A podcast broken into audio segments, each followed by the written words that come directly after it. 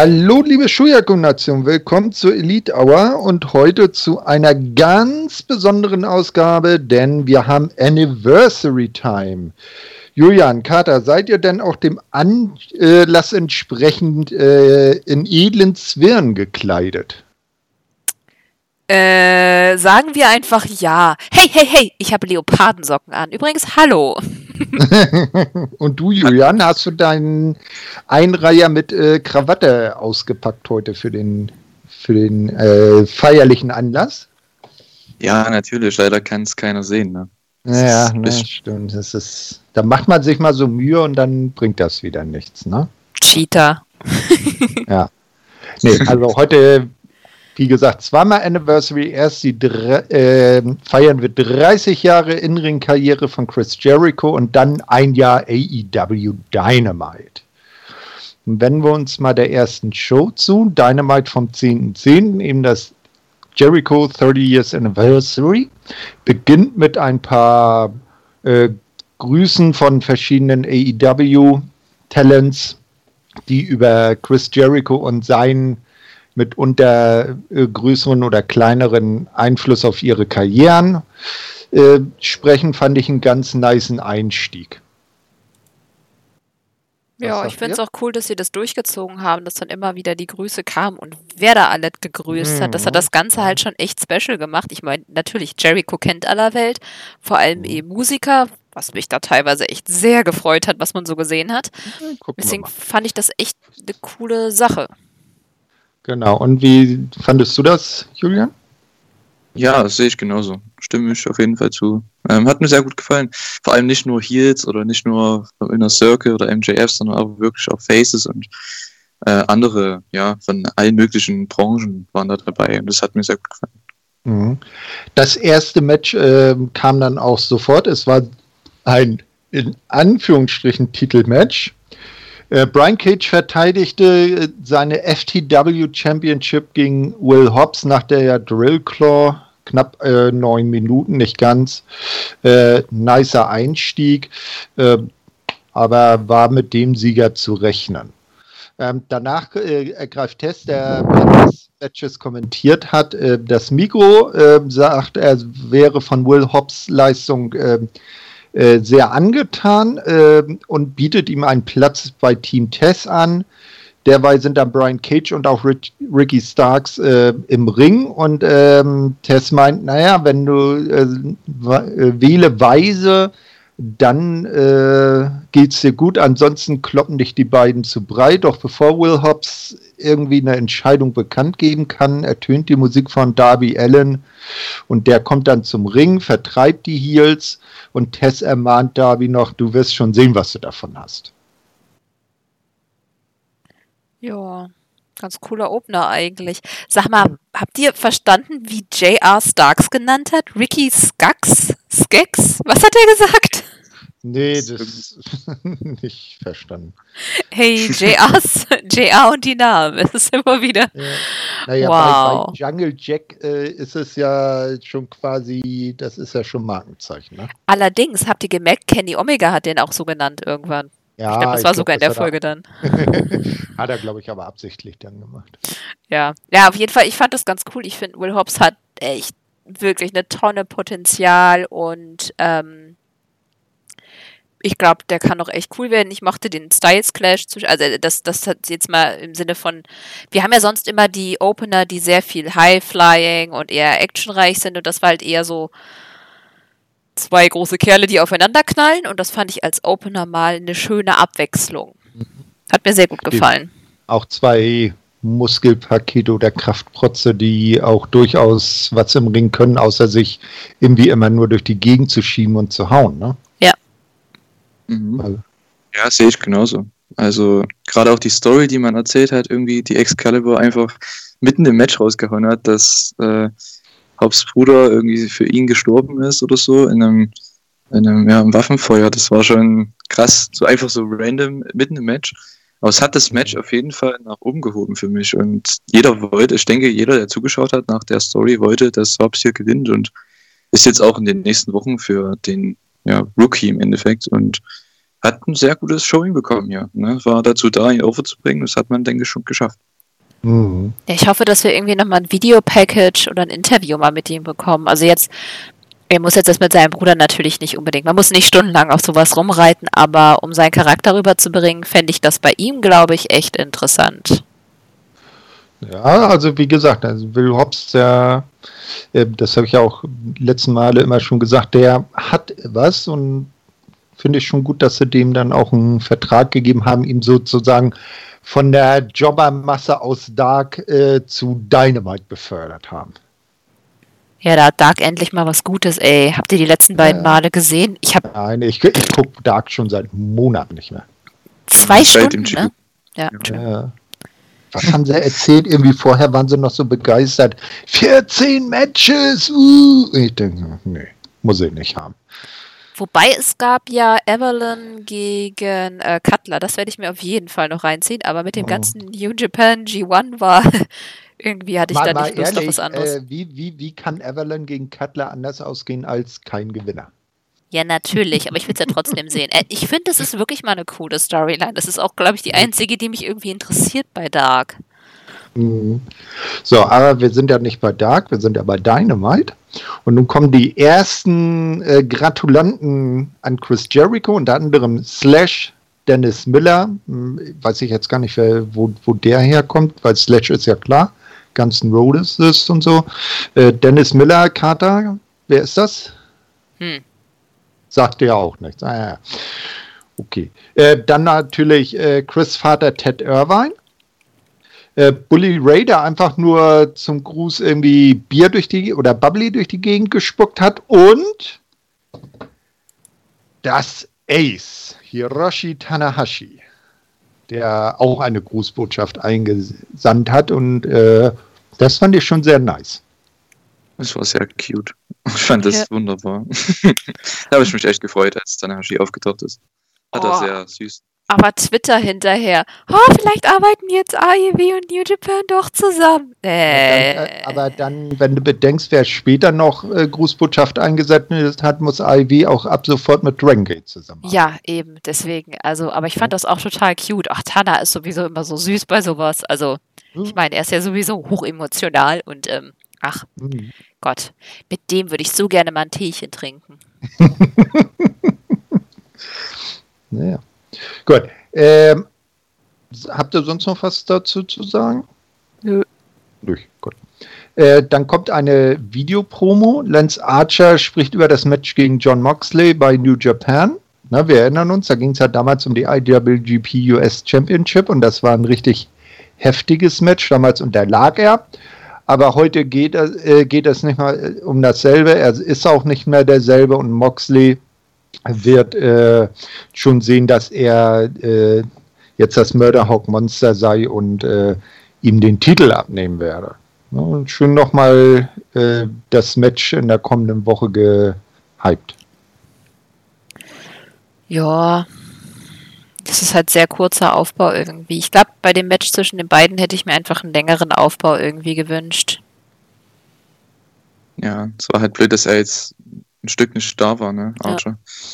Ja. Ähm, das hat ein bisschen, ja, das Base rausgenommen aus der ganzen Feder. Dass man das Match jetzt bringt mit zwei Wochen Aufbau, ist halt schon ein bisschen schade. Ja, gut. Aber es war okay. Also das Video-Package gefällt mir. Dass man auch New Japan mit reinbezieht, das finde ich okay. Ähm, gehört dazu. Ja, man verarscht die Fans das somit nicht. Ähm, weil die wissen ja, die meisten Fans wissen ja, dass die schon gewrestelt haben dieses Jahr. Ähm, von daher, ja, war ganz okay. Mhm. Ganz genau. Als nächstes kommt dann die äh, Titel-Challenge von FTR. Diesmal gewähren sie The Hybrid 2 eine Chance. Und wie es so ist, FTR gewinnen am Ende durch den äh, Powerplex von Cash Wheeler äh, nach knapp 14 Minuten. Da habe ich jetzt auch nicht wirklich gedacht, dass Hybrid 2 da gewinnen, aber es war schön, die beiden mal wieder im Ring zu sehen. Ja, ich fand das Match irgendwie total schwierig. Aber das war ja schon echt krasser Styles Clash zwischen den Teams. Ähm, ein paar Sachen fand ich gut, ein paar Sachen haben schlichtweg nicht funktioniert. Da hattest du so ein bisschen so Stolpermomente und oh, ich weiß nicht, irgendwie Teile haben haben einfach nicht funktioniert. Ähm, Im Großen und Ganzen war es ganz okay, aber oh, ich weiß echt nicht, wie ich das einschätzen soll. Es war irgendwie so gleichzeitig Hit und Shit. Mhm. Ja. Hm. Sehe ich ähnlich. Also ich weiß, ich kann da fast gar nichts zu sagen zu dem Match. Ich fand das Work von FTR war richtig gut, wie immer. Aber so richtig drin in dem Match, so richtig aufmerksam war ich da nicht. Ich weiß nicht. Es war, es war halt, es war halt da. Ja, also da kann ich nicht viel dazu sagen. Ja, Hybrid 2 sind halt auch einfach mhm. keine besonders überzeugenden Herausforderer. Ich meine, die, nee, wie oft haben wir die schon gewinnen sehen irgendwo? Oh, uh, ich glaube, das letzte Mal habe ich Angelico damals noch bei Lucha Underground gewinnen sehen, als er Trios-Champion mit Ivelisse und äh, Son of Havoc wurde. Mhm. Als er von Dario Cuetos Büro vom Dach aus über die Zuschauer in den Ring gesprungen ist. Ah, naja, das waren noch Zeiten. Aber das viel interessantere war wohl auch eher das, was danach passiert ist. Man schaltete Backstage die äh, Young Bucks standen vor einem äh, Bildschirm und haben sich das Ganze angeguckt. Und jetzt frage ich mich, ob Matt und Nick irgendwie in der eigenen Realität leben, weil als das dann vorbei war, drehten die beiden sich um, bemerkten, dass hinter ihnen ein Mensch mit einer Kamera äh, steht, vermutlich Brandon Cutler, und die beiden dann völlig erstaunt waren, was, du hast uns hier gefilmt, was, du filmst uns, zack, Superkick Party auf den armen Kameramann meine, das hätten die ja eigentlich vorher schon bemerken müssen, dass da jemand neben ihnen steht. Aber gut. Im, äh, in der Arena war es dann aber auch noch nicht vorbei. Äh, die Best Friends kamen heraus und sagten dann, ey, FDA äh, ist ja schön mit eurer Challenge, aber nächste Woche äh, geht's gegen uns. Wir sind eure Nummer 1 Herausforderer und wir meinen das ernst und das äh, gegen äh, Santana und Ortiz, das war auch kein, kein Fight, das war ein Krieg. Na, und das, äh, ja, und dann wurde dann noch ein bisschen gebrawlt und am Ende ziehen sich äh, FTA dann zurück. Ja, da haben sie wenigstens versucht, die Best Friends als äh, Challenger irgendwie ein bisschen aufzubauen und ein bisschen mehr Credibility zu, ge zu geben, wobei man auch da irgendwie schon mehr als nur vermuten konnte, dass es nichts wird, haben sie es ja immerhin versucht. Und spätestens nach dem Match gegen Santana und Ortiz weiß man ja, ja auch, dass die Best Friends was drauf haben. Sind ja glaubhaftere Herausforderer als Hybrid 2, oder Julia? Ja, und auch glaubhafter als vorher. Also die hatten ja schon mal vor drei Monaten oder so Titelmatch, ne? Mhm. Ähm, gegen Omega und Page damals noch. Das war halt nicht ja. so. Das war ja der Main Event von der Dynamite von Fighter Fest, so, ne? Mhm. Dachte ich. Ähm, und das war halt noch nicht so wirklich glaubhaft. Und hier hat man das schon versucht, ja, besser zu machen. Das Match hat natürlich geholfen gegen Santana und Ortiz. Und ja, ich war auf jeden Fall gehypt auf das Match dann die nächste Woche. Also das hat mir gefallen. Obwohl man trotzdem, muss ich sagen, mit diesem Weenie-Zeugs, was man da irgendwie abzieht. ja gut. Ich finde es nicht witzig, aber okay ist halt Chuck Taylor Humor, ne? Ja, ich würde ja. sagen, das ist irgendwie, das ist, wenn man Chuck Taylor sieht, dann nimmt man das irgendwie in Kauf. Also ich fand es jetzt nicht störend, es war nicht so on the nose, wie andere Firmen das gerne machen, wo man dann äh, so, das ist jetzt ein Witz, der wurde erzählt, damit ist er vorbei und es ist nicht, dass irgendwie 15 Finger darauf zeigen, so, haha, guck mal hier. Das war halt irgendwie, äh, wenn es auch ich auch nicht lustig finde, äh, wesentlich ähm, nicht so nervig. By the way, das mit den Young Bucks, fandet ihr das auch so scheiße? Ich, für ja, mich hat das, das überhaupt nicht funktioniert. Nee, eben, äh, wie, wie ich ja schon sagte, weil der Typ, der steht gefühlt da fünf Zentimeter neben den beiden und dann wollen die glaubhaft verkaufen, dass sie nicht bemerkt haben, dass sie gefilmt werden? Ja, aber vor allem dann auch dieses, wie oft wollen die noch Leute superkicken? Ja, man kann eine Aktion äh. auch 2000 Mal durchziehen, wird dadurch halt irgendwie auch nicht spannender. Ir irgendwann superkicken sie Tony Khan himself. Das glaube ich nicht. Hoffentlich. Äh, also das, das passt auch irgendwie so gar nicht da rein. Wenn die sich da irgendwie legit äh, Backstage aufregen würden, so wie, wie damals äh, Matt Hardy in, in Alles und Jedem da ein Sammy Guevara gesehen hat und den armen Mike Posey da zusammengekloppt hat, ne? Das fand ich um Längen glaubhafter, als hier anderen Leuten irgendwie Superkicks zu verpassen.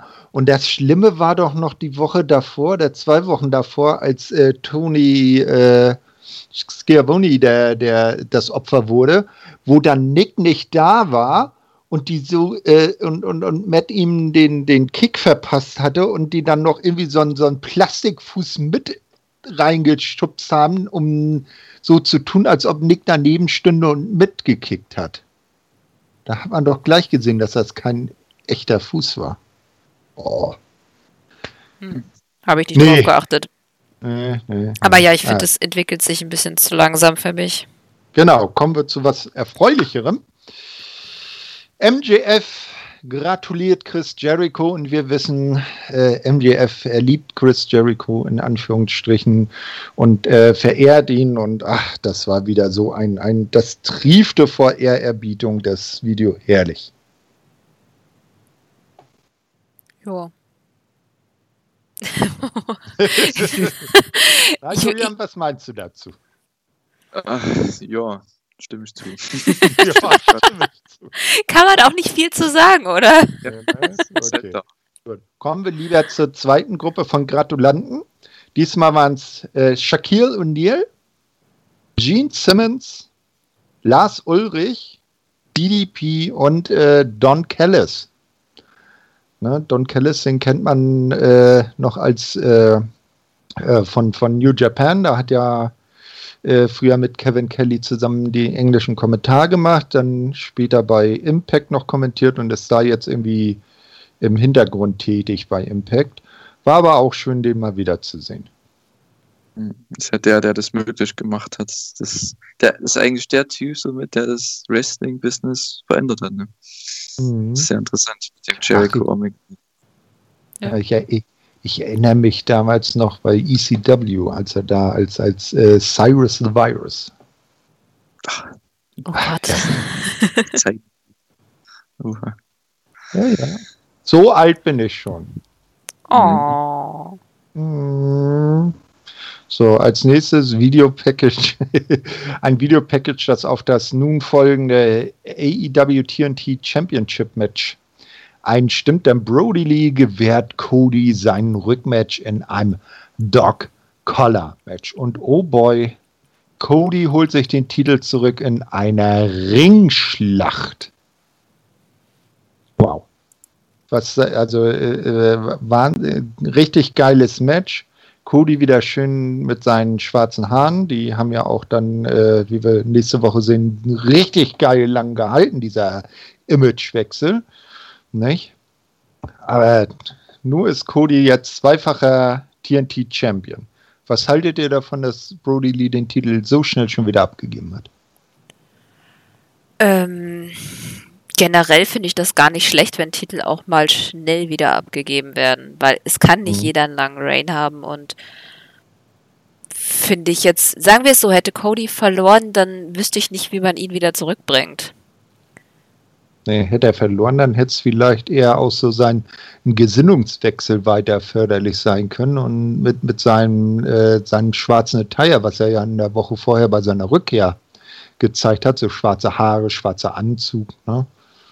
Aber du hast das Wichtigste vom Match vergessen. Wer hat zugeguckt? Nein, das habe ich dir überlassen. Ach so, Greg the Hammer Valentine. Ich habe mich so äh. gefreut. so geil. Hm? Naja, weil er ja auch für früher in der NWA für Dog Color Matches stand, ne? Ja. Und dann ganz berühmtes gegen wen, ich glaube, Rowdy Roddy Piper gezeigt hat. Und deshalb hat man ihn da eingeladen und er hat äh, pflichtbewusst äh, mit äh, gehörig Abstand, weil er ja nur auch schon ein älteres Semester und so mit Risikogruppe ist, hat er sich das Ganze angeschaut. Fand ich ne, auch nicht schlecht. Und er schien sich zu amüsieren. Ja, das ist wohl richtig. Ja, ich fand, das hat dem Ganzen einfach so einen coolen Touch gegeben. Also ich muss auch sagen, ich mochte das Match wirklich gerne. Ähm, hm. Ich weiß nicht. Des Abends. Ja, ich, ich ähm, hm.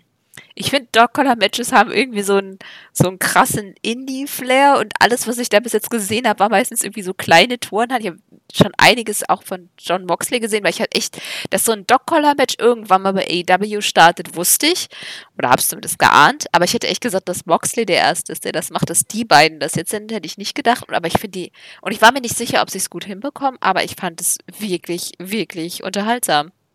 Ja, wir warten mal ab, was beim äh, Main Event von Full Gear passieren wird. Das wird auch blutig bei den beiden Kontrahenten. Ja.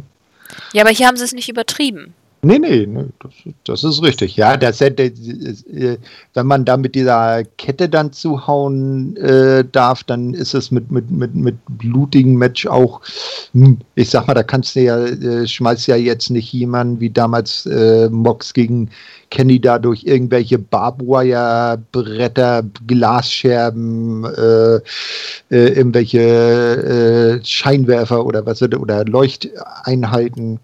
Nicht? Mhm.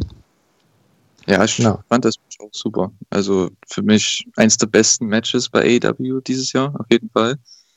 Ähm, da hat einfach alles gepasst. Also das mit Craig Valentine war natürlich noch so das E-Tip-Fischen, so, dass der an der Crowd mit saß und was man ja auch sehr oft erwähnt hat, dass er eben eine Legende in diesem Match, dieser Matchart ist. Und das Match war grandios. Cody ist einfach perfektes Babyface. In der Rolle, in der er ist gerade, das führt er einfach perfekt aus. Und es hat mir super gefallen. Und zu, dem, zu der Frage noch wegen dem kurzen Title Reign. Also ich finde, die können ein Jahr gehen, die Title Reigns, die können auch nur zwei Monate gehen. Solange die Story passt, ist das ja okay. Und Cody musste hier gewinnen. Ob da jetzt ein mhm. zweimal schon Champion wurde oder so, das ist ja egal. Es geht um die Story, nicht um irgendwelche Rekorde oder so. Mhm. Ja. Ich fand Na, das spannend. Mhm. Auch nicht schlecht. Nach dem Match kam dann Tony Schiavone in den Ring. Äh, Cody hat äh, sichtlich bewegt dann seine Freude zum Ausdruck gebracht, dass er es geschafft hat. Tony fragt ihn, ja, wen willst du denn als nächstes ein Titelmatch gewähren? Doch bevor Cody etwas sagen kann, kommt Freshly Squeezed Orange Cassidy auf die äh, Entrance Stage, äh, steht da nur, guckt Cody und er haben so einen stillen Dialog. Cody sagt, äh, Orange, du bekommst dein Match. Orange zeigt seinen halbhohen Daumen und verschwindet wieder. Und das ist dann für die kommende Woche bei der Dynamite Anniversary dann das TNT-Title-Match. Ja, war doch bester Match, äh, beste Match-Ankündigung ever, oder? Kurz und schmerzlos. Ganz genau. Die Promos, die kann man eigentlich gar nicht ansprechen. Die muss man einfach gesehen haben, finde ich. Die ja. ist so gut. Wobei ich auch Leute gehört habe, die gesagt haben, dass sie das gar nicht verstanden haben, was er da sagt. Aber ich finde, das ist unlogisch fanden mit dem, dass er äh, halt auf dunklen Wegen unterwegs war und so. Aber weiß ich nicht, ich, ich fand die durchweg logisch und auch wirklich gut. Cody hat einfach diese Intensität und ähm, das, wie sie es aufgezogen haben, fand ich wirklich gut. Ich weiß nicht genau, wieso so viele oder einige Leute daran Kritik üben. Hm. Mhm, man, man, möchte einfach für ihn sein nach so einer Promo. Das ist einfach, ja. ich weiß nicht, wer kann da gegen ihn sein? Steht es einfach nicht. Ja. Ah, ja. Genau. Als nächstes werden dann wieder drei Teilnehmer am ähm, AEW World Title Number One Contenders Tournament äh, angekündigt. Und zwar sind dies Cold Cabana, Wardlow und Hangman Adam Page. Also wir haben es tatsächlich, Page und Omega, beide im Turnier. Und wie wir dann für äh, im Voraussicht der nächsten Woche, wo dann auch das, der Turnierbaum vorgestellt wird, beide entgegengesetzt, also äh, auf beiden, äh, auf unterschiedlichen Seiten des Turnierbaums, sodass es dann bei Full Gear zum großen Turnierfinale Annie gegen Hangman kommen kann. Ja. Wenn sie es dann gerade nicht machen, fände ich das irgendwie witzig. So mhm. anteasen und dann ärgern.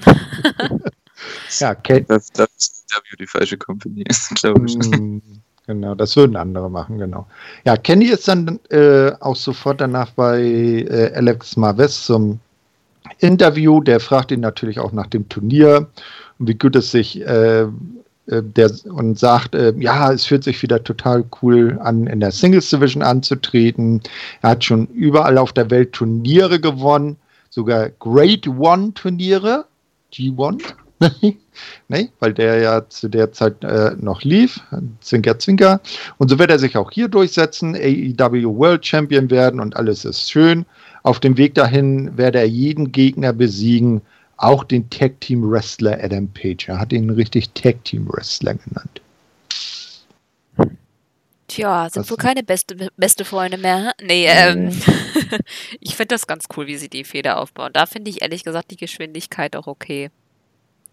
Das war jetzt mit zweimal vielleicht ein bisschen repetitiv, aber das ist jetzt einfach, dass man sieht, dass es weitergeht, finde ich, finde ich gut. Und ja. ähm, ich freue mich ehrlich gesagt auf die Matches. Also ich glaube, ich, ich mag Tournaments sowieso. Die haben einfach so eine, die bringen nochmal Fahrt in was rein, die überbrücken die Zeit, die können nochmal selber Stories dadurch entwickeln oder dadurch können Stories mhm. entstehen, Feindschaften können entstehen. Und deswegen finde ich die, ich, ich mag Tournaments eigentlich wirklich gerne, deswegen darauf freue ich mich echt. Ich glaube auch eher, dass da äh, das äh, Turnierfinale dann wirklich äh, Kenny gegen Adam heißen wird äh, und das Turnier nicht primär dem Sinn und Zweck äh, äh, dient, einen Herausforderer zu finden, sondern weiter diese Fehde aufzubauen. Ja, irgendeinen Grund wird also ich meine, ja klar, Tournaments haben ja zumindest bei AW immer irgendwie den Grund, was weiterzubringen. Mhm. Ja, das stimmt. Ja, als nächstes haben wir dann äh, Big Swole, die gewinnt gegen Serena Deep in 8,5 Minuten mit dem Rolling Elbow. Zack, vorbei. Hm, Big Swole, ich weiß nicht. Irgendwie bringt die mir nicht wirklich was. Sie kann gute Matches haben. Hm. Aber ja, sie ist halt sehr grün und deswegen ist sie einfach nicht konsistent in der Qualität. Und in dem Fall, ganz ehrlich, zum einen, es ist, Frauenmatches sind immer in etwa um die Zeit, meistens nach irgendwelchen großen Matches, wo die Leute sowieso schon irgendwie nicht mehr genau hinschauen. Da gibt es immer eine fette Werbung mittendrin. Und ich meine ganz ehrlich, bei acht Minuten dann nochmal eine fette Werbung reinbringen, äh, wie soll das Match auch gut werden? Und Serena Deep ist eigentlich wirklich gut. Ja, aber halt die anderen Frauen halt auch keinen Charakter, ne? Also es ist halt mhm. sehr kalt alles. Sehr, also da ist ja. nichts. Ne? Ja. Das ist bei Big Swole, ich meine, Big Swole ist eigentlich eine sehr coole Persönlichkeit, finde ich. Ähm, aber sie bringt mir halt im Ring halt auch nichts, wenn da halt keine Story erzählt wird. Und das hat man ja jetzt die ganze Zeit schon gehabt. Die wird ja da ein Titelmatch bekommen gegen Shida bei der nächsten Show, bei der Anniversary Show. Das ist halt an sich ein cooles Match, aber im Endeffekt, wir werden ja da noch drüber sprechen, wirklich gebracht hat es nichts. Also mich, mich hat es kalt, kalt gehalten. Ja, das ist ja nicht mal so, als hätten die irgendwie Shida bei dem Match gezeigt oder irgendwas. Einfach gar nichts. Mhm. Irgendwie habe ich mit, mittlerweile was dahinter, ne? Ja, ich habe mittlerweile eigentlich schon nicht mal mehr, ich bin so genervt von der Frauendivision, dass ich keine Lust mehr habe, von der Frauendivision genervt zu sein. Also ich bin genervt davon, genervt zu sein. Gut, dann wollen wir dich nicht weiter nerven. und kommt zu einem Promo-Video von äh, John Moxley, der sitzt irgendwo in einer Bar an der Theke, hat einen äh, Shot Whisky vor sich stehen und sinniert darüber, dass er als Titelträger ja kaum mal Freizeit hätte, immer seinen Titel verteidigen müsste und ihn vielleicht auch irgendwann mal verlieren werde, womöglich an äh, Lance Archer. Aber der müsste sich schon so bemühen und ihn so fertig machen, dass er ihm den Gürtel aus seinen toten Händen reißen muss. Denn äh, wie Archer immer sagt, everybody dies. Wie fandet ihr die Promo? Ja, Moxley-Promo halt. Er kann's. Mhm. Ich glaube, ähm, außer bei WWE habe ich noch nie eine schlechte Mox-Promo gesehen. Er hat halt. Und da lag es nicht an ihm. Nee. ja. Und du, Julian, wie fandest du die Promo? Sehe ich genauso. Also für mich wahrscheinlich mit dem Dark Color Match das Highlight der Show. Ähm, einfach grandios. Man hört ihm immer gern zu. Und es ist mal eine andere, wie soll ich schon sagen, ein anderer Aufbau für ein Titelmatch. Weil sonst hat man ja immer mit Moxley das gemacht, dass er die Moves vom Gegner irgendwie auskontern möchte oder äh, also vermeiden möchte und sein, seine Idee zum Finish irgendwie schon beschreibt in der Promo vorher. Was mhm. man hier eben nicht hier hat man eher das gemacht, okay, entweder du gewinnst oder ich gewinne, wir werden es sehen. Irgendeiner so. wird gewinnen. Das ist mal was, ja, genau. Der bessere gewinnt. Und, oder der, der überlebt, gewinnt. Und das Eben. ist eigentlich, das passt zum Charakter auch vom Match und von der, von der Feder. Das ist schon okay. So. Hat mhm. mir sehr mhm. gefallen. So, als nächstes sehen wir dann den Ausblick auf die kommende Woche. Da wird es dann ein Tag-Team-Match äh, mit Miro und Kip Sabian zusammengeben. Gegner wurden noch nicht genannt. Außerdem erwarten wir dann das Titelmatch äh, Moxley gegen Archer. Cody verteidigt die TNT Championship gegen Orange Cassidy, FTA. treten gegen die Best Friends um die Tag Team Titel an und auch, wie Kata eben sagte, äh, Hikaru Shida gegen Big Swole um den Women's Title. Also bei der Dynamite Anniversary äh, stehen alle Titel in der Weekly auf dem Spiel. Alle offiziellen Titel. Sagen wir es mal so. Ja, danach kommt dann äh, der letzte Rutsch an Gratulanten. Hier sehen wir Lance Storm, der ja quasi von Beginn an Weggefährte von Chris Jericho ist. Kevin Smith, ne, jeder kennt ihn als äh, Silent Bob. Äh, Eli Roth, Gabriel Iglesias, ich weiß nicht, ist das äh, irgendwie auch ein Sohn von Julio? keine Ahnung. Jedenfalls hat der äh, irgendwie ein Tablet in der Hand, da ist dann äh, Chavo Guerrero Jr. drauf zu sehen, der gerade irgendwie in Australien im Corona-Quarantäne sitzt, aber sich auch nicht äh, nehmen lässt zu gratulieren. Dann kommt Steel Panther, Musikgruppe, Paul Stanley von Kiss und, wo wir vorhin drüber gesprochen haben, Dragon Gate, Ultimo Dragon gratuliert Chris Jericho. Wie fandet ihr die Gruppe? Ich habe mich gefreut, vor allem Steel Panther waren sehr cool, sehr überraschend. Ich wusste nicht, dass die mit äh, Jericho befreundet sind. Ja, klar, Paul Stanley, ne? Tä, Legende. Mhm. Ja, also wenn man schon Lance Storm ja hat, ne, warum hättet ihr nicht wresteln können bei der Show jetzt im Main Event? Ja, vielleicht, weil er einer derer ist, die nicht, sich nicht irgendwelchen Geldforderungen ergeben und sagen, zurückgetreten ist zurückgetreten. Ja, aber. Ein Scheich mit ja. Millionen von Dollar wedeln. Ich bleib zurückgetreten. Aber es wäre, glaube ich, besser gewesen als Anniversary-Gegner für Jericho, oder? als der, der, der. Naja. Ja. Du machst den Serpentico nicht so fertig. ja, aber äh, was, was, hatte denn Jericho mit einer, für eine Verbindung mit Ultimo Dragon? War das noch so aus der WCW-Zeit? Nee, als die beide hatten, in der Cruiserweight angetreten sind? Die hatten bei WAR in Japan so ein ganz mhm. berühmtes Match, was ja bei ECW und bei WCW dann den Job ge gebracht hat. Ah, also, okay. Das war ein sehr berühmtes Match in den 90ern. Ja. ja. Wunderbar. Unser Geschichtsexperte Julian hat zugeschlagen. Nee, die haben das einfach gesagt. Ähm, Achso, ja, okay, gut. Auch nicht schlecht. Äh, ja, dann kommt der Main Event der Show, war aber auch keine neun Minuten lang. Der Inner Circle, Chris Jericho und Jake Hager äh, treten an gegen das Chaos Project, Luther und Serpentigo. Am Ende gewinnt äh, der Inner Circle, nachdem Chris Jericho den Judas-Effekt gegen Luther durchgebracht hat und den Pin zählt. Damit durfte auch mal sein äh, seit drei Jahrzehnten ebenso Freund äh, enger Freund Luther mal in einem Main Event bei Dynamite antreten.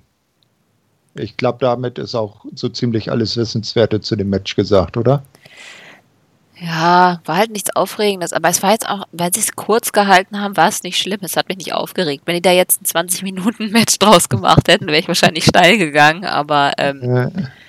es ging halt um die Story und nicht so genau. sehr um irgendwie coole Moves rauszuhauen. Deswegen war es okay.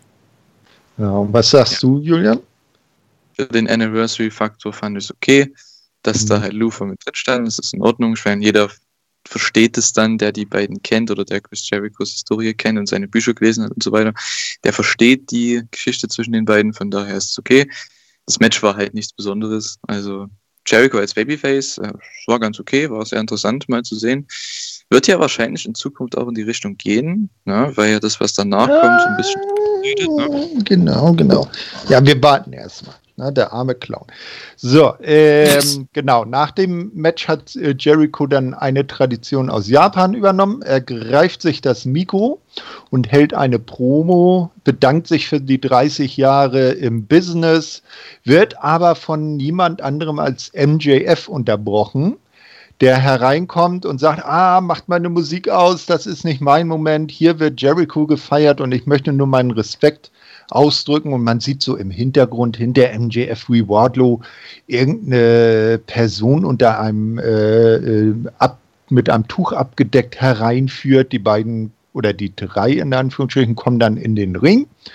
Ähm, Und MJF äh, beweihräuchert Jericho weiter und sagt, ich habe dir heute ein ganz tolles Geschenk mitgebracht. Wardlow, zieh das Tuch weg. Hier hast du Clownico, den Clown. So. Und äh, Jericho schaut sich das erstmal an, dann äh, sagt er, ja, Moment, das war ja noch nicht alles. Ich habe noch was ganz Tolles, äh, das ich dir jetzt äh, zu ähm, deiner Ehre schenken will. Und dann holt er ein äh, eingerahmtes Bild von sich selbst, von MJF raus, überreicht das Jericho, der tut auch erst ganz gerührt, dann verfinstert sich seine Miene, er zieht Clownico dem armen Tropf das Bild über und sagt dann nur zu MJF, ich hasse Clowns.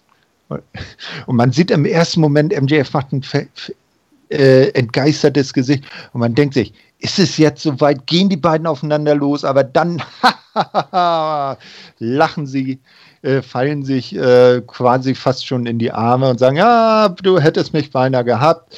Nein, nein. Aber äh, ich habe nächste Woche eine große, so MJF sagt dann, ich habe nächste Woche eine sehr große Ankündigung zu machen und Jericho, ich möchte, dass du persönlich anwesend bist, weil das ist mir da sehr wichtig. Am Ende, dann, als das passiert ist, kommt noch, äh, kommt noch der Heel-Roster raus und äh, stellt, nimmt Aufstellung und gratuliert und feiert äh, Jericho dann auch nochmal ab. Und damit geht dann die Show auch langsam zu Ende und sehr schön noch am Ende, so wie bei alten WCW-TV-Produktionen, äh, wo dann am Ende nochmal die ganzen Credits durchlaufen, sieht man dann, Jericho ist der Mann, der alles kann.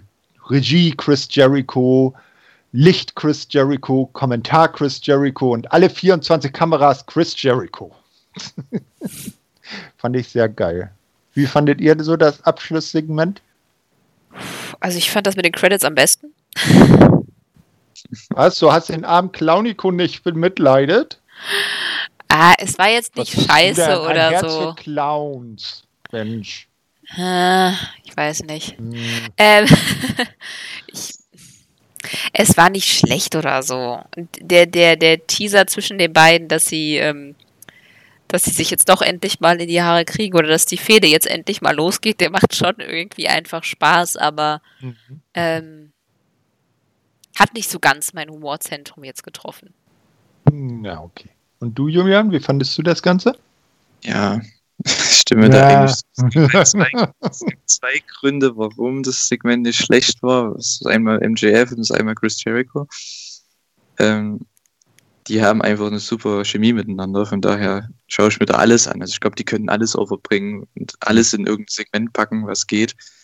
Je, wie dumm das auch sein mag, aber die kriegen es irgendwie hin, dass man darüber lacht oder irgendwie dabei ist. Und ja, aber an sich war das jetzt nichts Besonderes. Ich bin gespannt, wie sie das weitererzählen die nächsten Wochen. Ähm, das ist eher das Interessante, auf was das dann hinausläuft.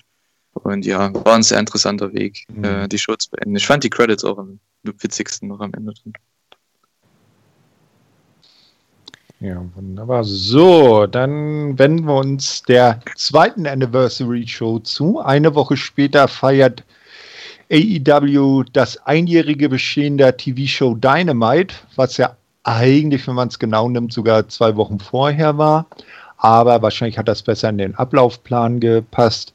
Zu Beginn sind dann gleich die Kommentatoren Excalibur, Jim Ross und Tony Schiavone da, die dann auch sofort in den Ring äh, schalten, wo das AEW World Tag Team Championship Match antritt und beide Teams bereits im Ring sind. Man hat vollständig auf die Entrances verzichtet.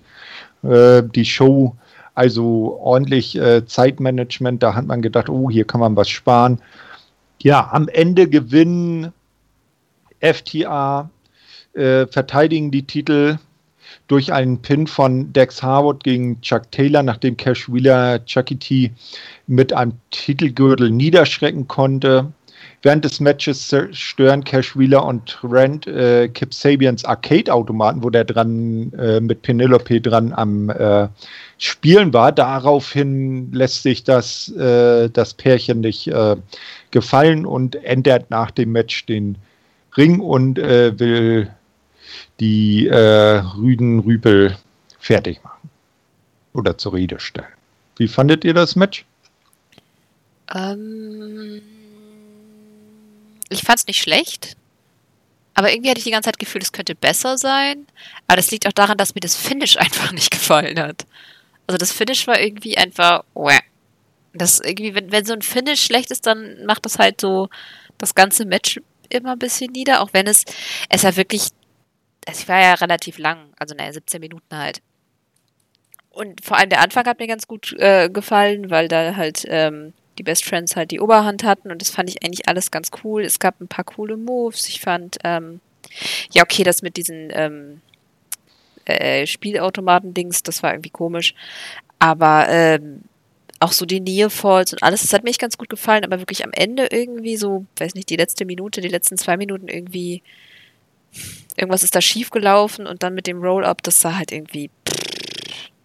Ja, aber, aber guck mal, der arme Kip ist da am Zocken, ist vielleicht gerade den Highscore am Knacken und dann wird sein Automat da kaputt gemacht. Das geht doch nicht. Oder, Julian?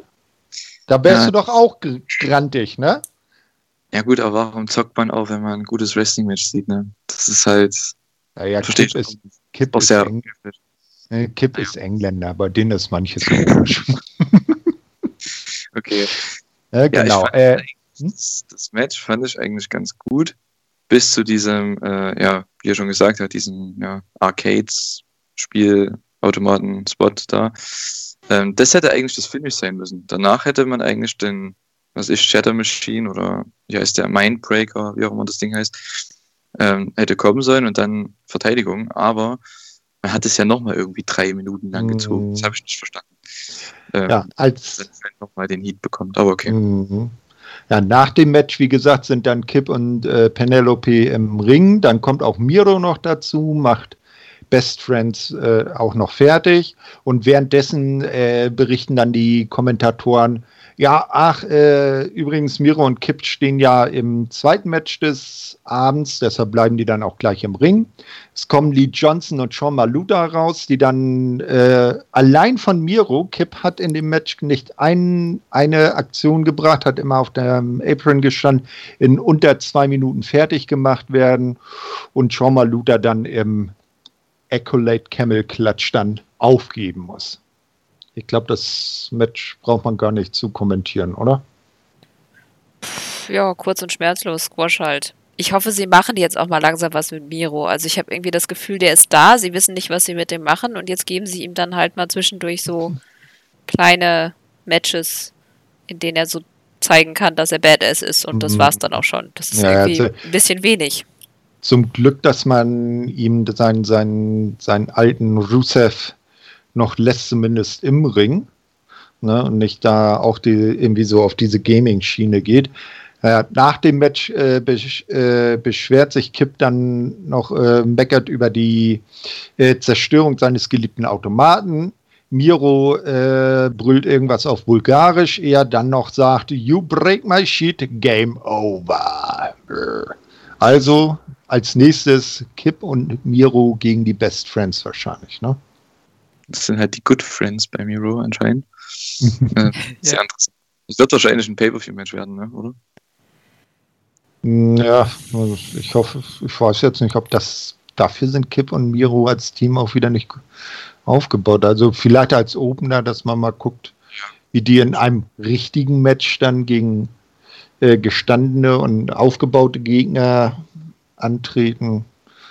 Aber das hätte es, glaube ich, in der Weekly auch getan. Wie weit sind wir denn entfernt vom Pay-Per-View? 5. Warte mal, 5. November. Drei, drei Wochen, ne? Sind es dann. Drei, ja, ja. drei Wochen Turnier jetzt, ne? Ja, nächste, nächste Woche ist, glaube ich, dann Bound for Glory und ein oder zwei Wochen später ist, äh, also Bound for Glory von Impact und ein oder zwei Wochen später ist dann äh, Full Gear. Weil dann glaube ich auch, dass es bei Full Gear kommt. Ähm, da könnte es wenigstens ein bisschen aufbauen, weil einfach nur mit, du hast mein Spielzeug zerbrochen, ist halt irgendwie kein guter du Aufbau. Hast mein Spielzeug kaputt gemacht. Jetzt mach ich dich kaputt. Ja, da muss ein bisschen mehr Feuer rein, ansonsten wird es nichts. Ja, nee, nee, es kann keiner sich so schön bulgarisch aufregen wie Miro, ne? Ja, aber es braucht trotzdem ein bisschen mehr. Ja, na mal gucken, was daraus wird. Backstage sehen wir auf jeden Fall, wie Lance Archer nicht bis zum Main Event warten kann und erstmal irgendwo in den äh, Katakomben John Moxley zusammenstifft und äh, dann doch äh, durch ein größeres Aufgebot erst von Offiziellen und Ringrichtern und äh, Helfern äh, davon abgehalten werden kann. Habt ihr euch dafür dadurch mehr auf den Main Event gehypt gefühlt? Ja, definitiv. Ähm, ich fand das smart. Also äh, das hat definitiv wesentlich mehr Feuer reingebracht als äh, letzte Woche die kleinen Videopackages. Und es hat ein bisschen was aufgeholt. Natürlich nicht alles. Ich hätte da echt gerne irgendwie noch mehr gesehen, aber es hat auf jeden Fall, weil sich das ja auch durchgezogen hat, dadurch hat es den Main Event einfach spannender und eigentlich schon aufgebaut. Also ich fand es wirklich gut. Was sagst du, Julian? Hm, Finde ich eher nicht so. Ich mag sowas nicht, wenn vor den Titelmatches irgendwie schon diese ja, ja, Interaktionen kommen. Ich mag das irgendwie nicht, ich weiß nicht. Es ähm, passt, passt aber auch zu Archers äh, Charakter halt, ne? Ja, natürlich, klar, es passt dazu, aber es ist einfach nicht das, was ich sehen möchte unbedingt, weil ich möchte die dann sehen im Main Event, wenn die rauskommen und dann geht's richtig los. Ja, ja. dann funktioniert. Klar, es hat dazu gebracht, dass man da jetzt ein OTQ-Match draus gemacht hat. Okay, von mir aus. Ähm, aber das sollte man nicht bei jedem Match machen. Weil ich finde, es ist sehr komisch irgendwie, wenn du mhm. schon in der ersten Stunde vor dem Titelmatch schon die in Aktion siehst. Das ist, denke ich, auch ein bisschen verwirrend für Zuschauer. Der könnte ich mir zumindest vorstellen. Ja, mal gucken. Vielleicht, lass uns mal abwarten, ob der Angriff dann auch seine Wirkung entfaltet hat und das gebracht hat, was sich Archer davon erhofft. Als nächstes äh, stellen uns die Kommentatoren dann das äh, Turnier um den äh, Number One äh, Herausforderer Spot äh, vor und die Matches, die da festgesetzt sind. So treffen Wardlow auf Jungle Boy. Es trifft Colt Cabana auf Hangman Adam Page. Kenny Omega auf Joey Janella. Warum fucking Joey Janella? Da, da hätte doch irgend, irgendjemand anders, aber nicht Joey Janella. Und dann Carters Worst Case Match. Die Lucha Brothers Explode. Penta El Zero M gegen Ray Phoenix. Ich muss sagen, ich freue mich darauf, weil die beiden haben Chemie, die beiden kennen sich in- und auswendig. Das, das wird super. als Brüder, ne? Ja, das wird gut. Auf jeden Fall. Ich, ich, ja, okay. aber, so, aber irgendwie so ohne Aufbau aus dem Nichts, die beiden gegeneinander? Ja, aber das ist doch besser so, weil wann würde man die gegeneinander sehen? Die waren jetzt die ganze Zeit ein Tag-Team und ähm, die mhm. wird man nicht splitten jetzt irgendwie. Das glaube ich nicht. Von daher nee. ist es eigentlich der beste Weg, um die gegeneinander antreten zu lassen. Finde ich auch. Ist halt ausgewürfelt. Kommt halt drauf. Ich meine, die ja. werden sich verprügeln, hinterher die Händchen schütteln. Einer hat gewonnen, fertig ist. Vielleicht ist einer ein bisschen botzig hinterher, wie das bei denen gerne mal so ist, aber ähm, ganz normal. Danach raufen sie sich wieder so. zusammen. Und jetzt meine Frage an dich, Kater, als Deutschlands größten Ray Phoenix-Fan. Wer trifft dann im Halbfinale auf Kenny Omega? Ray oder Penta? Ich sag, ah, das ist echt schwierig, weil Kenny hatte mit beiden ja schon Fäden und beide Fäden sind schon sehr cool gewesen. Aber ich glaube, er war einfach schon. es ist noch zu kurz her, dass er mit Phoenix im Ring stand und es war einfach zu legendär, dass ich glaube, dass sie da eher Penta den Sieg geben werden. Hm. Ja, ich denke dass Phoenix gewinnt. Warum? Weil es, warum? Ich weiß nicht, ob man Penta gegen Kenny einfach so bringt bei einer Dynamite. Das glaube ich nicht, weil das ist ja im Endeffekt ein Halbfinalmatch ohne Bedeutung. Ich denke, die beiden, die könnten was mit Bedeutung halt, wie bei All In zum Beispiel, die könnten da was mit Bedeutung herzaubern. Und Ray Phoenix gegen Omega ist, finde ich, das bessere Match für so ein Turniermatch, so ein Turnier-Halbfinale. Also glaubst Und du nicht, dass da die auf Triple A eingehen? Weil ich meine, das, äh, ihr habt beide das Match gesehen, oder? Welches? Um den Triple H? Ja. Ja, ja, das eine habe ich gesehen, ja. Hm. Jetzt das bei Dynamite, meinst du, ne? Mhm. Nee, nee. Der, nee, ähm, letztes Jahr, ne, war das irgendwann. Mhm. Ach, du meinst bei Triple A selber? Nö. Kann man ja, ja. nirgends sehen. gesehen. Ja, man kann es schon über diverse, wenn Leute zum Beispiel Mm. dezentrale Sicherheitskopien angefertigt haben. Auf jeden Fall. Ähm, äh, ja, aber Wer eigentlich hast du recht, sehen. Julian.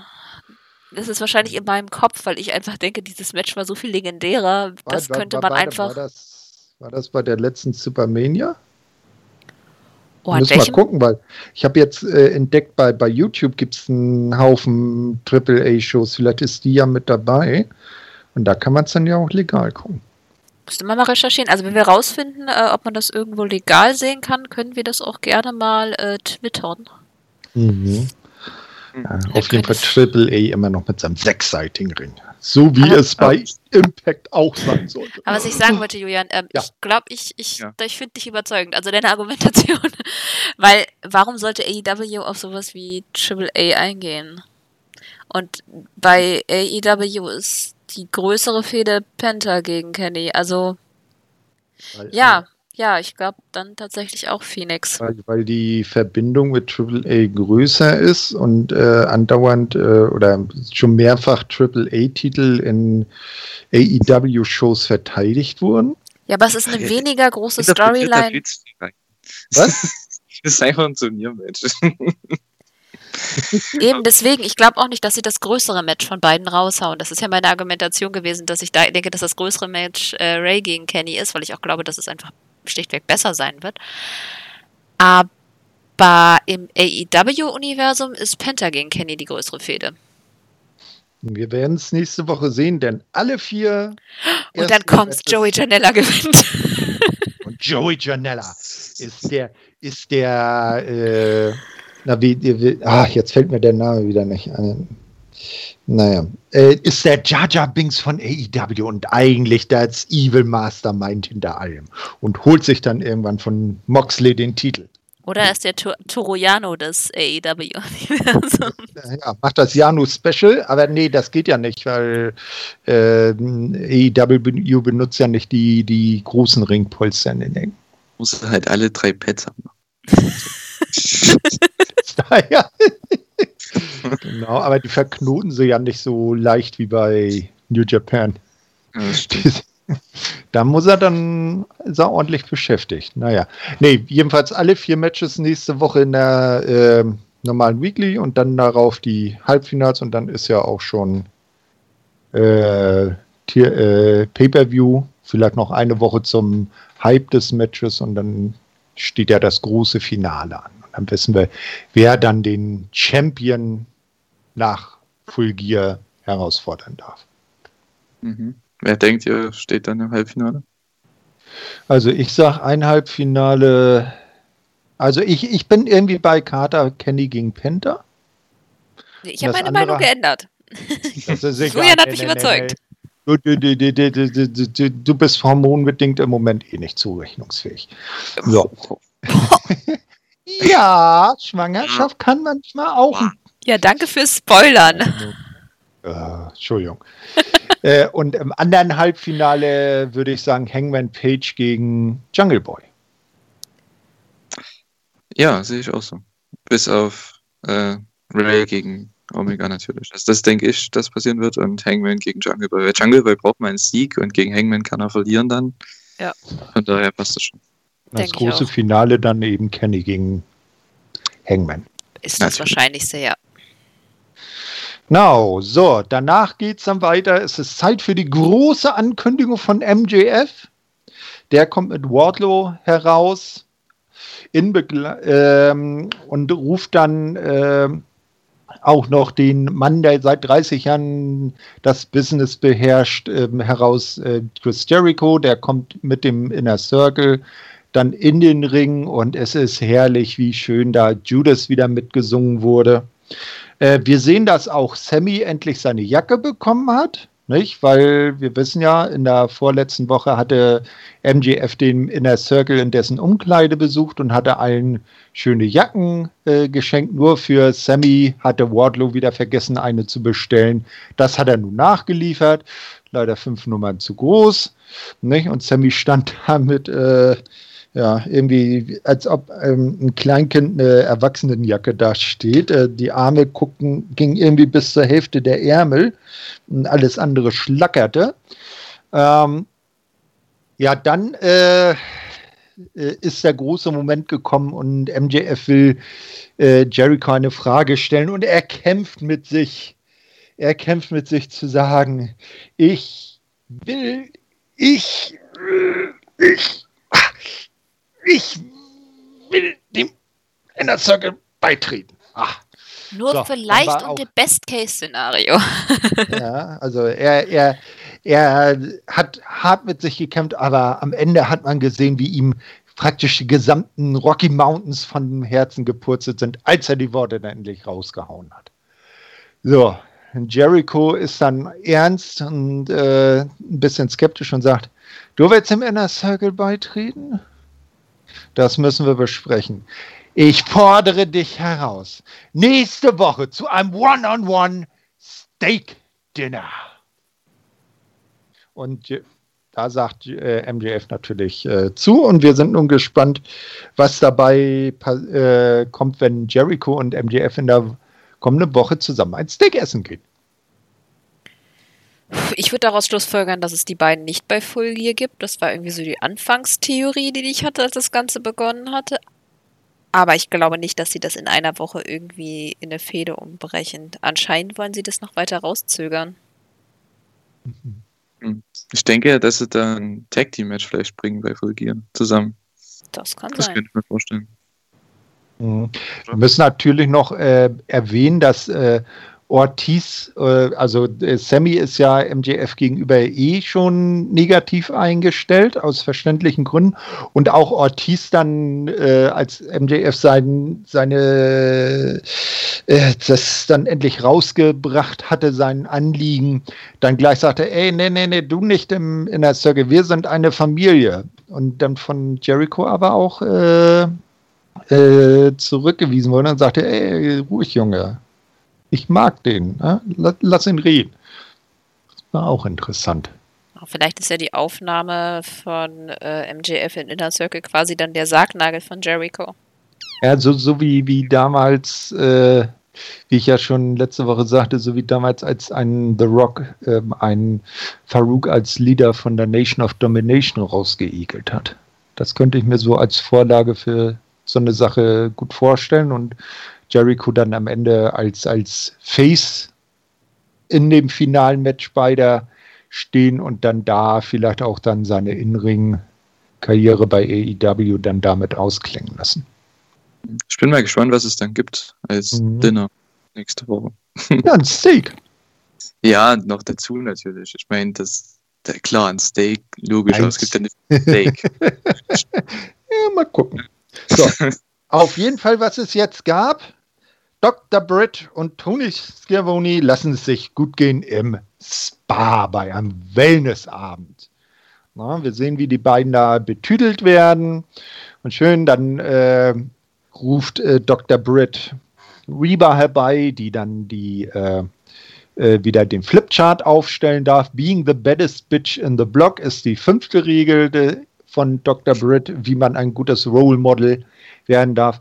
Äh, dann reißt sich äh, Dr. Britt aber plötzlich die Gesichtsmaske runter, als sie feststellt, dass äh, Tony Schiavone neben ihr oben, oben ohne liegt. Äh, Dr. Britt und Reba fangen an, äh, wie am Spieß zu schreien.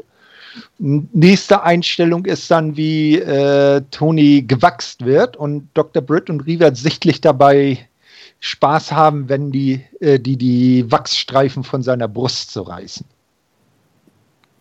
Wie fandet ihr das? Ich war, war wieder herrlich. Ich muss sagen, I, hm. ich glaube, hm? normalerweise würde das mein Humorzentrum nicht treffen, aber ich hatte irgendwie eine grausame Freude dabei zu sehen, wie Tony die Wachsstreifen von der Brust abgezogen werden. Vielleicht bin ich doch ein Sadist, aber ich fand's toll. ich dachte am Anfang auch, das ist halt gar nicht meins, ne? aber als sie dann den, das Flipchart umgestellt hat und dann hinter gezeigt hat und dann das einfach auswendig, sage ich mal, vorgelesen hat, das fand ich genial. Und da musste ich echt lachen, weil das klingt halt so richtig, wie soll man sagen, so kindlich. baddest bitch on the block. so, ah, ist perfekt für ihren Charakter einfach. Ich finde, das mir. Das war sehr lustiges. Sehr, sehr, sehr lustiges Segment. Ganz genau. Mal gucken, wie es da weitergeht, mit was für Sachen uns dann Dr. Britt und Tony noch weiter erheitern. Ja, vor dem nächsten Match sehen wir dann Darby Allen, der sich ähm, in den Rängen der Arena niedergelassen hat, auch mit gehörigem Abstand. Denn nun folgt das TNT Championship Match zwischen Cody und Orange Cassidy und als erstes sieht man Cody ist wieder in den äh, Wasserstoffperoxid-Topf gefallen. Er hat wieder blonde Haare. Also seine dunkle Seite hat er genau irgendwie zwei Wochen ausgehalten. Ich hätte mir ja gewünscht, dass er dieses Attire, diese Einstellung vielleicht auch ein bisschen länger gehabt hätte. Äh, ja, am Ende ist es ein 20-Minute Time Limit Draw. Ein Unentschieden der beiden. Während des Matches tauchen immer wieder Mitglieder der Dark Order am Ring auf und äh, lenken Cody und den Referee ab. John Silver will Gelegenheit nutzen und Cody mit dem Championship-Gürtel niederschrecken. Orange Cassidy geht jedoch, da, jedoch dazwischen, verhindert den Angriff. Die Dark Order wird daraufhin vom Ring verbannt. Und nach dem Match wird dann äh, mitgeteilt, dass bei AEW Full Gear das TNT Championship Match Cody gegen Darby Allen heißen wird. Was haltet ihr von diesem Match? Das Match an sich fand ich eigentlich ganz gut. Ähm ich weiß immer noch nicht, ob das. Ich mag so konstruierte Enden nicht so gerne.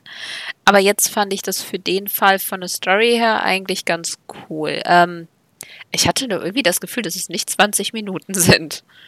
Ich weiß nicht, ähm, hat mal jemand die Zeit gestoppt? Nee, aber ich weiß, was du meinst. Ich hatte das auch nicht so im Kopf. Auf einmal kam die, das Announcement vom Time Limit, dass irgendwie noch eine Minute übrig war oder so. Ja. Da dachte ich auch, hä, okay. Und dann, das, mich hat es ja aufgeregt erst, weil Orange Cassidy so lange gestallt hat, bevor der diesen Orange Punch zeigen wollte. Da habe ich gesagt, was macht denn der? Der hat nur noch eine Minute. Aber dann hat er ja gekontert, also Cody hat gekontert und dann war es ja noch ein anderes Finish, von daher war es okay. Aber hätte er diesen Orange Punch durchgezogen dann, und dann dadurch den Pin nicht durchbekommen, dann hätte ich gedacht, ey, das ist ja so dumm.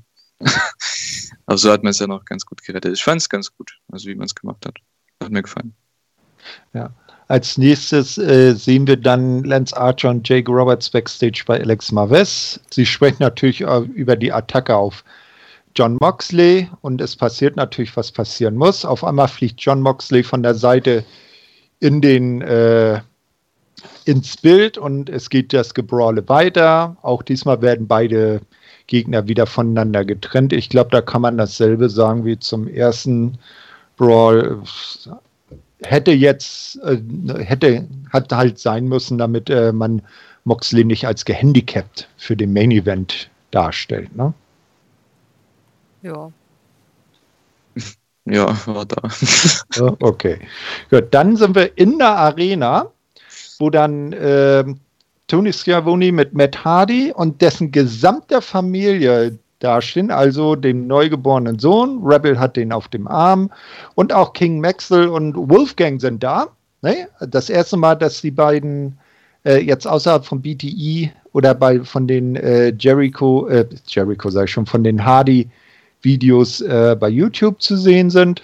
Da hat uns ja Matt zu Anfang immer mit äh, täglichen Corona-Updates versorgt, wo die beiden dann auch aufgetreten sind. Äh, und äh, was mir aufgefallen ist, Rebel war die einzige, oder Rebby, Rebel ist ja die andere, Reby, war die einzige, die eine Maske getragen hat von der gesamten Familie. Und während dann äh, Matt so am Erzählen war, sieht man plötzlich auf dem Hintergrund, äh, auf dem großen äh, Bildschirm im Hintergrund, wie eine Person auftaucht. Sie dreht sich um, es ist Sammy Guevara und der sagt, es ist erst vorbei, wenn ich sage, dass es vorbei ist, wenn ich dich fertig gemacht habe. Wie fandet ihr das? Ich weiß noch nicht, ob ich es gut finde, dass die beiden jetzt weiter eine Feder haben. Es war einfach ein ganz gutes Ende eigentlich. Also ja, natürlich, es war durch den Unfall quasi so ein bisschen versaut, aber jetzt dann deswegen einfach weiter. Ich weiß es nicht. Es kommt darauf an, wie sie spielen, ganz ehrlich. Das kann von jetzt der Ankündigung aus bis was auch immer daraus wird, alles passieren. Wenn sie es gut machen, okay. Wenn nicht, dann hatte ich recht und bin mir nicht ganz sicher, ob, ob man das hätte weitermachen sollen. Hm. Ja, das Segment fand ich super, nur das Problem ist, warum geht man da wieder zurück zu dieser Fehde, die ja absolut verflucht war? Mhm. jede Woche etwas anderes, anderes Schlimmes passiert. Ähm, ich weiß nicht, warum man das macht. Wahrscheinlich ist das wieder der, ja, der Ego von beiden, die halt sagen, hey, wir haben es nicht hinbekommen, die Zuschauer so zu unterhalten, wie wir es wollten und unser Ende zu finden. Ja, jetzt wollen sie es halt eben nochmal machen. Also ich weiß nicht, was man da noch krasser machen könnte. Man hat ja schon die krassesten Spots gezeigt, da haben sie sich auch schön verletzt. Also mal sehen. Ich bin eigentlich kein Fan davon, aber okay. Vielleicht machen sie ah. jetzt auch einen Debattier-Battle. Was macht dann? Wer macht denn dann den Host? Naja, wer, wer weiß, wie gut Sammy und eloquent Sammy über die Welt, äh, die Erderwärmung philosophieren kann. Wenn der das so gut rüberbringt, dann wird er vielleicht so Captain Planet 2. Ja, das ist ja dann Planet, ja, Captain, Planet, Captain Planet 1 ist ja Orange Cassidy. Ja, das nächste Segment war auch ein bisschen komisch. Auf einmal steht äh, das Tag Team die Tag Team Division im Ring mit einer äh, Lostrommel und es werden die äh, Herausforderer für die Champions bei Full Gear ausgelost. Ähm, und äh, es kommt dann also bei Full Gear zum Four-Way Tag Team Championship Match Private Party gegen Dark Order, gegen Butcher und Blade. Ähm, ah, nee, äh, Entschuldigung, mein Fehler. Ähm, Jetzt habe ich mich hier verlesen in der Zeile, Entschuldigung. Ähm, es wird ein Four-Way Tag Team Match geben. Äh, Private Party gegen Dark Order, gegen Butcher und Blade, gegen die Young Bucks. Und diese Teams äh, versammeln sich dann auch im Ring, bieten FTA, äh, die Young Bucks bieten FTA einen Handshake an, welcher auch angenommen wird. Daraufhin stecken sie John Silver und The Blade, äh, strecken sie mit Superkicks nieder, bewerfen und den flüchtenden Dex Harwood mit der Lostrommel, attackieren die restlichen Teams und verpassen am Ende Private Party auch noch die Superkick Party. Also man geht weiter stramm auf FTA gegen Young Bucks. Fandet ja. ihr das auch so, dass die anderen Teams wie Absolute Geeks gewirkt haben, im Gegensatz zu den Young Bucks? Ich weiß nicht. So ja, ich finde, das eindeutig. hat keinen von den Teams gut getan. Alleine schon. Nee. Haben wir die Rankings? Warum sind nicht die, die oben im Ranking-System sind, gegeneinander angetreten? Warum brauchen wir so ein komisches. Also, ich finde die Story dahinter unlogisch. Ich fand, dass alle Teams dadurch wirklich doof aussahen und für mich sah AEW dadurch echt doof aus. Mm. Also ich hätte das gerne dieses Segment einmal rausgeschnitten und geskippt und sie hätten einfach angekündigt, wer gegen wen, weil die sind halt oben im Ranking-System, es interessiert niemand, hätte eh niemand drauf geguckt, scheiß drauf. Aber dann hätten wir ein Four-Way gehabt und es wäre kurz und schmerzlos gewesen. So dachte ich mir einfach nur so, ja, gut, die Young Bucks sehen jetzt einigermaßen gut aus, alle anderen ein bisschen so, als wären sie Volltrottel. Es macht halt null Sinn. Ja. Null. Also, ich jetzt in der Private Party wurde ein bisschen elevated jetzt durch Jericho und so weiter, aber eher als Singles-Wrestler, nicht als Tag-Team. Deswegen, hm, ich weiß nicht. Ja, die werden da auch keine Rolle spielen. Ja, das stimmt. Also, nee, das, das ganze Ding hätten sie sich in der Form sparen können. Da hätte es dann auch getan, wenn sie irgendwie äh, einfach eine Match-Ankündigung nächste Woche fort Corners Tag Team Match, äh, die Sieger treten beim Pay-Per-View um die Titel an, fertig aus dem Haus. Dann sind die vier Teams genannt und gut ist. Ja, danach wird dann äh, gezeigt, Cody wird in zwei Wochen nochmal gegen Orange Cassidy um den TNT Championship. Ach nee, Entschuldigung, danach kommt ja erstmal das Damen-Match. Ähm, wie konnte ich nur? Hikaru Shida verteidigt den Titel in knapp neun Minuten gegen Big Swole. So. Während des Matches wird dann bekannt gegeben, dass der Main Event offiziell ein No-DQ-Match wird. Ja, haben sie doch ganz viel Wert auf dieses Match gelegt. Ich meine, der Women's ja. Title ist so wichtig, dass sie den an dem Spot gebracht haben mit Unterbrechung, gerade mal neun Minuten. Ich meine, was sagt das aus? Genau, ganz wichtig. Ja. Champion Hikaru Shida ist in der Reihenfolge da quasi on top. Ja, ganz wichtig, nochmal hingewiesen auf diese tolle Women's Ding da mit dem Heels. Ganz wichtig. Das, Next. Das äh, tolle ähm, äh, Klopausen-Match. Mhm. Man hat echt das Gefühl, die haben drei Leute in dieser Division. Das ist der Hammer. Das ist da passiert halt nichts. Du hast halt Shida, du hast äh, Evilise, du hast Diamante und na gut, sind vier mit Big Swall zusammen. Das Dr. Britt. Ja gut, Britt, aber die restet halt selten, weißt du, oder hat zumindest selten gerestet in letzter Zeit. Logischerweise. Naja, sie, sie wird die Retterin der Damendivision. Sie ist ja, ja aber selbst mit vier Leuten könntest du doch mehr erzählen. Wann, wann haben wir denn das letzte Mal Shida wirklich gesehen? Wann hat die mal eine Promo gehalten? Haben wir die mal zu Hause gesehen, wie sie Klavier spielt oder so? Shida ja. hat auf Twitter so einen coolen Charakter und du siehst, was mhm. sie alles Cooles machen kann. Und dann nix. Ja, ich hoffe, wollte ich mich nicht, nicht aufregen. Verdammt. Ja, ich hoffe mal, wenn die diese neue TV-Show haben, dass da was, da, da muss was kommen einfach. Mhm. Ja, mal gucken. Also auf jeden Fall haben sie dann mehr Zeit, um Charaktere auszuarbeiten und zu erzählen. So, danach äh, wurde dann, wie gesagt, bekannt gegeben, dass Cody in zwei Wochen nochmal gegen Orange um seinen TNT-Titel äh, antritt. War das vielleicht ein bisschen unglücklich? Äh, da, da ist es ja direkt vor dem großen Titelmatch gegen Darby beim Pay-Per-View.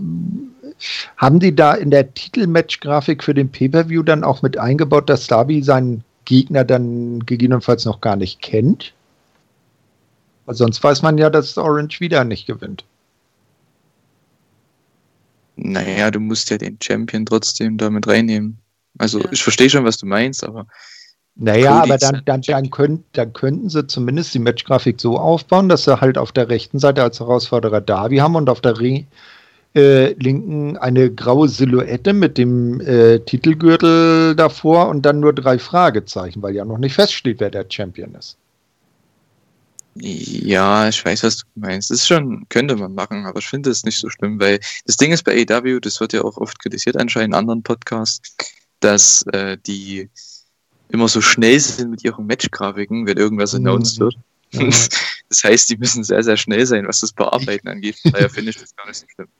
Ich, ich warte noch auf den Moment, wo die Match-Grafik vor der Ankündigung kommt. Genau. Wenn sie in der Zeit zurückreist. Genau. Als nächstes sehen wir dann, äh, oder wolltest du noch was dazu sagen, Kater? Uh -uh. Nö, ne? Als nächstes sehen wir dann, wie Eddie Kingston mit seinen Homies, den Lucha Bros, zum Kommentatorenpult kommt. Er wird als Gastkommentator äh, dem äh, Main Event beiwohnen. Und in einem Videopackage äh, erklärt dann nochmal Sean Spears, dass sich Scorpio Sky in seine Angelegenheiten eingemischt hat und ihm einen Moment geklaut hat. Spears wird nun Skys Schuld einfordern. Mal gucken, was das bringt. Seid ihr gehypt auf Sean Spears gegen Scorpio Sky? Total. Musste das sein, das Videopackage? Hätte man nicht einfach das Road to Anniversary Show nehmen können von YouTube, von Moxley und Archer? Nein, weil das würde bedeuten, dass sie YouTube-Videos verwenden, was sie noch nie gemacht haben. Ah, ja, gut. Schade. YouTube, YouTube existiert in Dynamite nicht. Obwohl dann wäre es natürlich Blödsinn, da Bilder von Dark zu benutzen. Ich glaube, habe mich gerade selbst entlarvt. Nein, gut. Egal. Main Event Zeit. AEW World Championship No Disqualification Match. John Moxley verteidigt in knapp 13 Minuten gegen Lance Archer via Pin nach einem Einroller, nachdem Archer zuvor den Blackout zeigen konnte. Also, Moxley hat den Out gesmartet. Äh, habt ihr irgendwas zum Match selber großartig zu sagen? Ich, ich fand es wirklich gut. Also ich mag die beiden zusammen. Das hat Spaß gemacht. Es hatte genug Power dahinter. Ja, okay.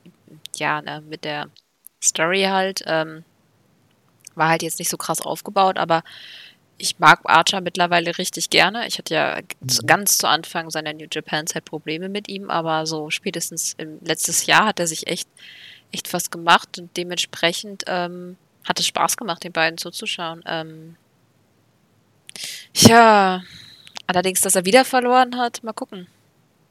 Hm. Das ist bei... Hm. Bitte, ja. Julian? Okay, Entschuldige.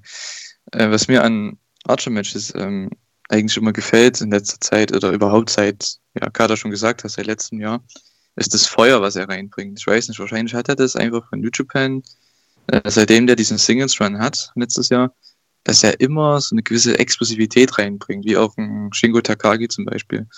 Ähm, das gefällt mir halt ziemlich gut. Das macht das Match auch immer interessant, obwohl er hier ist, für den man eigentlich nie sein sollte, aber er bringt eine gewisse ja, Spannung auch immer in ein Match mit rein, weil er immer mhm. so dominant ist, aber dann doch irgendwie outsmartet wird. Ich finde das sehr interessant, jedes ja, Mal wieder. Genau, Moxley und Archer haben irgendwie eine gute Chemie zusammen. Das haben wir ja damals bei New Japan bei ihrem Titelmatch gesehen und jetzt auch. Also gerne, ich hätte da nichts dagegen, wenn das nicht das letzte Aufeinandertreffen der beiden war. Mhm. So, aber interessant ist ja das, was danach passiert ist, ähm, denn ähm, wir hatten ja eben schon erwähnt, Eddie Kingston und äh, seine Homies waren am Kommentar. Die machten sich dann auf in den Ring. Und äh, da hat Eddie erst äh, John Moxley zu seinem äh, Titel, zu seiner Titelverteidigung beglückwünscht und hat gesagt, ey, wir kennen uns nur schon so lange, Gratulation und bla und blub. Und dann plötzlich turnt das Ganze Eddie choked John aus und zack, wir haben den Main Event für Full Gear. AEW Championship. John Moxley gegen Eddie fucking Kingston. Ja, das wird bestimmt ein cooles Match. Mhm. Was sagst ja. du, Julian? Also das wird, und da kann ich mir gut vorstellen, dass das blutig wird, wenn die beiden aufeinandertreffen. Wir ja, erinnern uns, letztes Jahr, Full Gear war ja äh, das Lights Out Match John gegen Kenny Omega. Und das war ja auch heftig. Was mir sehr gut gefallen hat, ist, dass Eddie Kingston mit seiner Promo mich wirklich überzeugt hat, dass er noch eine realistische Chance hat auf den Titel, obwohl er schon clean verloren hat. Ähm, ich habe einfach Bock, das Match nochmal zu sehen, äh, was ich vorher mhm. nicht gedacht hätte. Und Eddie Kingston ist halt so überragend, der kriegt es eben hin. Und ja. äh, ich freue mich auf das Match bei Folge. Wird eine Schlacht auf jeden Fall. Also ich sag, die drei besten äh, Mic-Worker bei AEW sind äh, Chris Jericho, MJF und Eddie Kingston. Das sind einfach alle gut bei AEW. Ja, ich wollte gerade sagen, Cody. Hm, es gibt viele, die gut sind und ich habe das Gefühl, dass vor allem viele sich von den besonders Guten was abschauen. Also ich meine zum Beispiel Private Party sind jetzt noch nicht so gut, aber sie lernen jetzt halt auch eben bei Matt mhm. Hardy und wahrscheinlich den anderen. Deswegen die meisten, die nicht so gut am Mic sind, da kann man mhm. sich vorstellen, dass sie gut werden, weil sie halt die richtigen Lehrer haben. Mhm. Ja, damit sind dann die zwei Wochen Anniversary Feierlichkeiten vorbei und wir bewegen uns ganz stark auf Full Gear hin sind gespannt, wie es nächste Woche, wo ja dann die erste Runde des äh, Herausforderer Nummer 1 äh, Turniers um die AEW Championship ansteht, was da so alles passieren wird. Ähm, wir, und dann die Woche vorher, wir werden dann kurz vor Full Gear dann nochmal zusammen äh, aufnehmen und ich würde sagen, da vielleicht auch gleich noch eine kleine Preview mit einbauen. Oder? Ja. Mal schauen, was so geht. Wir kündigen das auf jeden Fall dann an. Mhm. Gut. Ja, dann will ich mich äh, auch äh, verabschieden. Ähm, nicht ohne auf die große G1 Climax Final Review, Final Days Review von Marius und äh, Chris äh, hinzuweisen, die auch rausgekommen ist. Und äh, sagt dann einfach mal Tschö mit Ö und überlasse euch beiden die letzten Worte. Adieu. Ja, ich würde auch noch mal darauf hinweisen, auch dass die äh, beiden Jungs vorher auch noch über die Gesamt, was gerade so an Japan an Turnieren war, nochmal so ein Roundup gemacht haben, was auch super interessant ist, wenn man mal Lust hat, sich eben weiter mit den anderen Wrestling Promotions ein bisschen zu beschäftigen. Und dann würde ich sagen, hören wir uns in zwei Wochen. Macht's gut, bleibt gesund. Ja, ich schließe mich da an. Äh, hört die Reviews an, schaut den G1, wenn ihr ihn noch nicht gesehen habt. Schaut Dynamite und ja, Tschüss.